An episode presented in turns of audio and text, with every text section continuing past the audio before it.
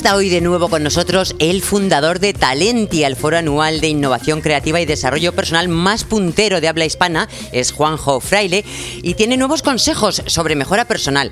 Partimos de las páginas de su libro La magia de la gratitud para adentrarnos en el temido camino de la ansiedad y el estrés. ¿Hay técnicas o consejos para superarlo? ¿Crees que puede haber alguien que se libre de padecerlos? Yo creo que esto es una, una intuición mía personal pero yo siendo un tío tan listo, pues muy posiblemente tenga razón. Y si no, como soy el jefe, pues también la tengo. Vale. Eh, ¿vale? yo creo que es una ¡Qué de estrés! ¡Ay, es Juanjo, una- qué estrés! Una de las enfermedades de moda. Hola, Juanjo Fraile, ¿qué tal? Buenos días, amigos. ¿No Pues, crees que es eh, una enfermedad de moda? O sea, quiero decir, Eh. cuando digo de moda es que la padece mucha gente, no, no que sea que mole, sino que la padece mucha gente. Yo creo que es la gran pandemia del siglo XXI. O sea, al final el estrés y la ansiedad eh, es algo que bueno, se parece mucho al COVID, ¿no? Lo que pasa es que los efectos secundarios son diferentes, en el sentido de que no se transmite o no sabes cómo quién te lo transmite, pero en ambos casos te lo transmite alguien por proximidad. Es decir, el COVID tiene que haber todo esto que nos están explicando del roce, de que el virus se transmita, ta, ta, ta, y la ansiedad y el estrés normalmente los somatiza una persona, pero se los, eh, se los Se lo pega tra- sí, eso es. se lo transmite el entorno, se lo transmiten los prejuicios, te lo transmite lo que tú crees que los demás esperan de ti, te lo transmite esa persona que conocemos que nos pone de mal humor, que llamamos ya hoy en día tóxica, Sí. eh, de una manera también invisible y los somatizas a medio plazo, que es Pero- el principal problema. Pero Juanjo, ¿no crees que es realmente el estilo de vida que nosotros mismos hemos creado? Bueno, claro, sin duda. Lo que pasa es que es cierto que, que el origen de todo esto, a mi juicio, insisto, y es mi experiencia, ¿eh? no, eh, si tienes un problema gordo, habla con un profesional de la psiquiatría o la psicología, que por cierto está mal visto ir a verlos, pero cada vez es más necesario y cada vez tienen más trabajo, ¿no? Bueno, por La- supuesto. Es que, mira, Claro. eh, eh, nosotros nos preocupamos mucho por estar físicamente bien de cuerpo, de cuello para abajo. Pero Sí. realmente no nos preocupamos tanto de tener la cabeza bien. Quiero decir, si tú crees que mm, es bueno ir al médico a hacerte una revisión para que te, te midan el azúcar, la- el colesterol, no sé qué, no sé cuántos, ¿por qué no la cabeza, no? Y parece Claro. que ir al psicólogo eh, solamente vas cuando estás mal, ¿no? Deberíamos ir Sí. todos eh, habitualmente a hacernos revisiones mentales, ¿no? No, y sobre todo, fíjate que hay un ejercicio muy sencillito que yo propongo siempre, que es mirarte al espejo. Es decir, nosotros nos miramos al espejo, Juan Luis, por la mañana eh, y nos miramos, como tú bien dices, nuestra apariencia. Estamos bien peinados, nos hemos lavado bien la cara, la ropa nos queda bien, pero no miras lo que hay detrás de todo eso, que es lo que evidentemente estamos hablando. No, no te miras por dentro y no te cuidas por dentro y no te quieres emocionalmente por dentro. ¿no? Y esa ansiedad y ese estrés lo que han conllevado es que de una manera extraordinariamente silenciosa se acaben apoderando de la inmensa mayoría de la población, pero incluso ya los niños. ¿eh? Por- ¿Sabes por qué? Porque se asocian al éxito. Parece que la sociedad en la que vivimos, si no tienes muchas cosas que hacer, si no tienes muchos planes, si no tienes eh, eh, mucho trabajo, si no, todas esas cosas, eres un fracasado. Sí. Cuando realmente lo importante en la vida es vivirla. Y vivirla es el presente. Tú sabes que la depresión se basa en el pasado y la ansiedad se, pasa, se basa en el futuro. De hecho, el otro día, acuérdate que cuando hablábamos la semana pasada decíamos, la ansiedad la puedes visualizar con un enjambre de abejas en tu cabeza. ¿Vale? De tal suerte que te asustan porque parece que le tenemos miedo, que si la das con un palo te van a atacar, pero sin embargo no eres capaz, intelectualmente hablando, de seguir el movimiento de los cientos de miles de abejas que hay en el enjambre y el ruido te agobia. Para mí esa es la ansiedad a la hora de buscar una metáfora. Sí, ¿Qué bueno, también, también hay quien lo, lo describe eh, muy parecido, la verdad que es que eh, todo tu organismo se pone en funcionamiento de, de defensa como si te estuviera atacando un tigre, pero realmente no hay tigre. Y tú sabes Exacto. que no lo hay, pero, pero no puedes evitar que, que todo tu, tu organismo reaccione de esa manera, con lo cual pues Claro. te agobia de una manera brutal, ¿no? Pues fíjate, vamos a, vamos a hacer que, que quien esté escuchando esto, nosotros mismos, ah, encontremos tres pasos sencillos para intentar convivir con la ansiedad y el estrés. Vuelvo a insistir, lo importante no es quitarlos, esa va a ser la consecuencia. Lo importante en primera instancia es convivir con ellos. Primer gran paso, tienes que darte cuenta de que una cosa es lo que provoca tu estrés, tu ansiedad, insisto, normalmente prejuicios, ideas externas, eh, pensamientos, y otra cosa es la sensación de la ansiedad. ¿Vale? Son dos cosas diferentes. Una cosa es lo intelectual, una cosa es las ideas, una cosa es los prejuicios y otra cosa es la sensación, la emoción negativa que tienes dentro de ti. Porque una vez que te das cuenta de esa diferencia, ¿vale? Tienes que, segundo paso, darte cuenta de que las emociones, igual que las hay positivas, las hay negativas. Es decir, existen eh, eh, eh, una emoción de profunda tristeza que insisto, normalmente tiene que ver con la melancolía, tiene que ver con la depresión, con el pasado, y existe una emoción maravillosa, por ejemplo, la gratitud o el estar enamorado de alguien, o el estar alegre o el estar feliz.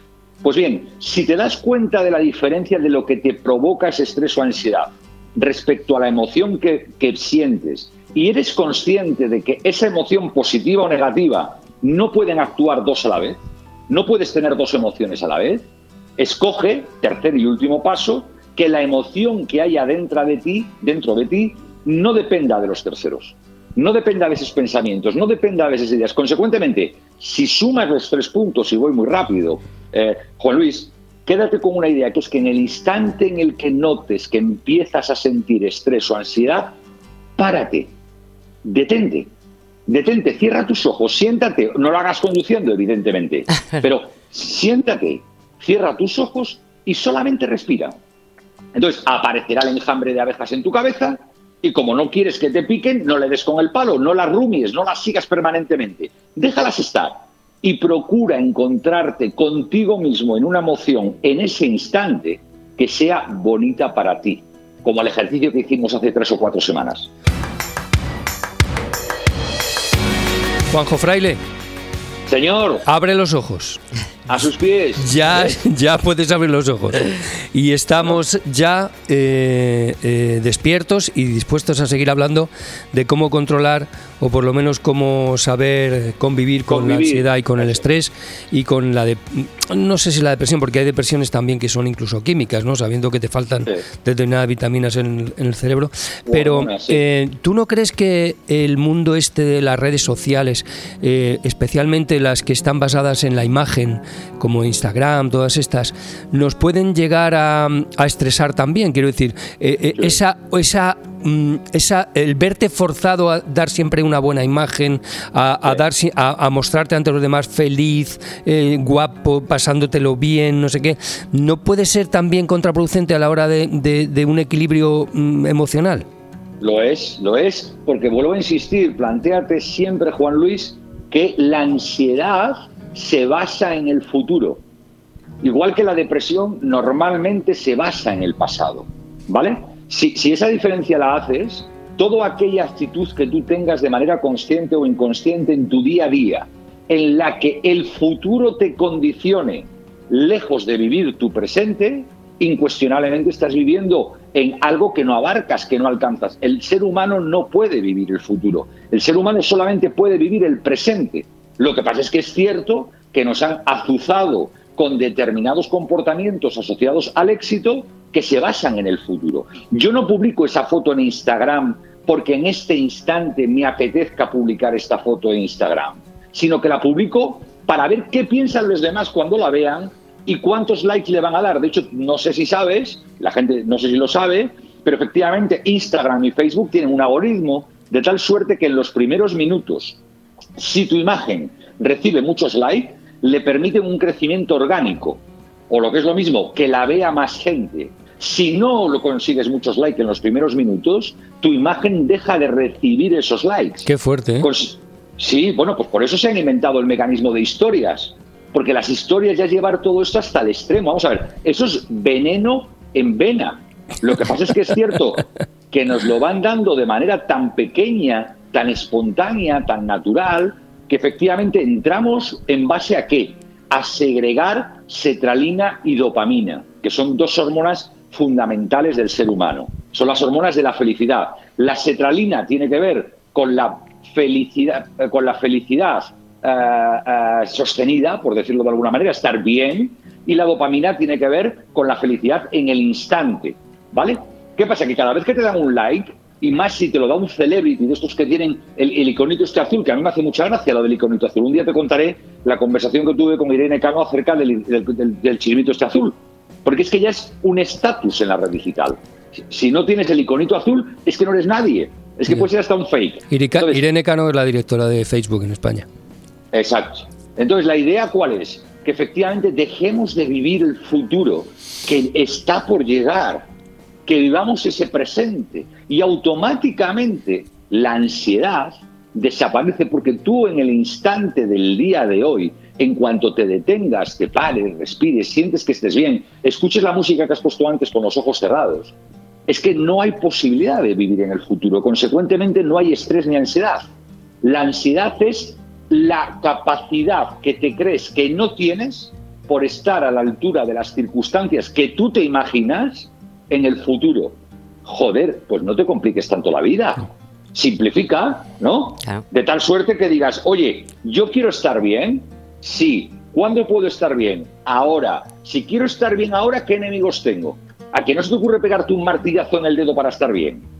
Pues tampoco Bueno, hay, hay algunos que sí, hay algunos que sí, el masoquismo también. bueno, hay gente que le pone.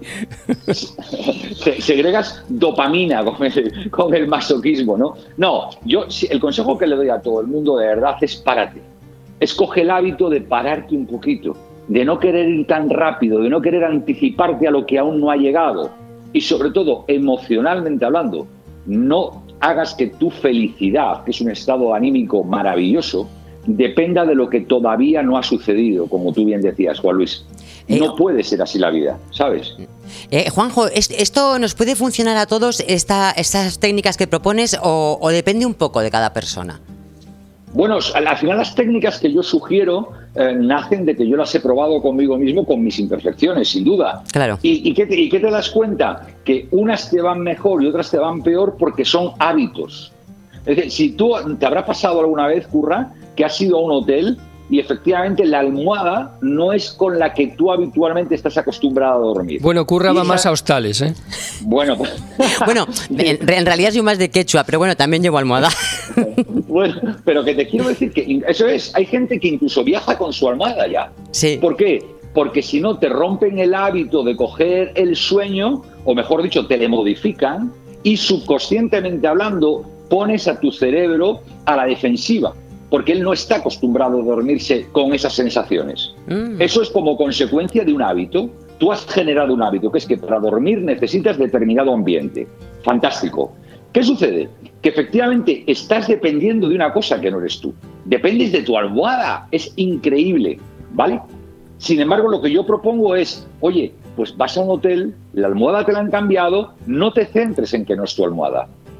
No condiciones tu futuro emocional a una almohada que supuestamente te va a hacer dormir peor.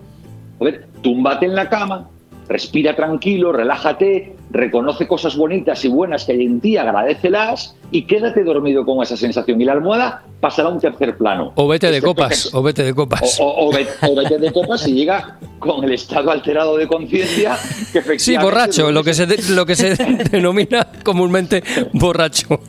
No, pero, qué bonito, ¿eh? Lo de con el, estado alterado de conciencia, no, o sea, pedo, tú lo que quieres decir, me devuelve pedo. Con una trompa, con una trompa. No, pero sí que, sí que Curra tiene razón en el sentido de que hay gente que nos cuesta más unas cosas que otras porque no somos nadie igual que los demás y todo se basa en los hábitos que tengas y durante cuánto tiempo has hecho ese hábito. ¿no? Yo recuerdo hace muchos años que me enseñaban control mental, el método Silva, y había una máxima, que era eh, el tiempo que has tardado en crear un juguete que sea el tiempo que tardas en destruir el juguete. Qué fuerte. Vale, no quieres romper tus juguetes de la noche a la mañana, eh, hablando eh, metafóricamente por hábitos, ¿no? Sí, sí. Entonces, si tú tienes mucho tiempo, o sea, yo por ejemplo llevo años intentando dejar de fumar, ¿no? Sí. Pues, pero son menos de los que he estado fumando muy contento. Dice, no, pero es que fumar hay que dejarlo en el mismo día. Es decir, este es el último. Bueno, pues hay gente que puede con eso. Yo hasta hoy no he podido. Pues yo pude. Y si yo pude, tú puedes. Si yo me fumaba tres paquetes. Juanjo, te tenemos que despedir. Porque llevamos mucho tiempo ya y sobre todo quiero que, oigáis esta canción. Porque mira, orejas hay muchas maneras de, hacerla. O sea, a la plancha y tal. Pero la de Van Gogh, como cantan. ¿eh? como cantan. Eh, así que vamos a escuchar la oreja de Van Gogh y vamos a, a, despedir y a dar las gracias a Juanjo Fraile por sus consejos siempre sabios para que vivamos Que los mejor. estoy poniendo en marcha, ya te contaré cómo Sí. están funcionando. Bueno. uh, eso sería bueno, que un Juanjo. día me contéis vosotros qué Sí. estáis haciendo, porque aquí yo no hago más que contar rollos y no sé si son útiles. Sí, Pues sí, me te- imagino que te, sí. Te por diré porque supuesto yo sí los estoy. Y sabes que sí, porque además hay a- mucho- muchos oyentes que nos están preguntando para oír otra vez la, la grabación. O sea que, que estamos en ello, estamos en ello. Juan- eh, Juanjo, un abrazo muy fuerte, tío. Que os quiero mucho, cuidar Madrid, por favor. En ello Vale. estamos también, unos más que otros. Venga, Hasta luego. Hasta luego. Juanjo Gracias, Fraile, Juanjo. Un La abrazo. magia de la gratitud.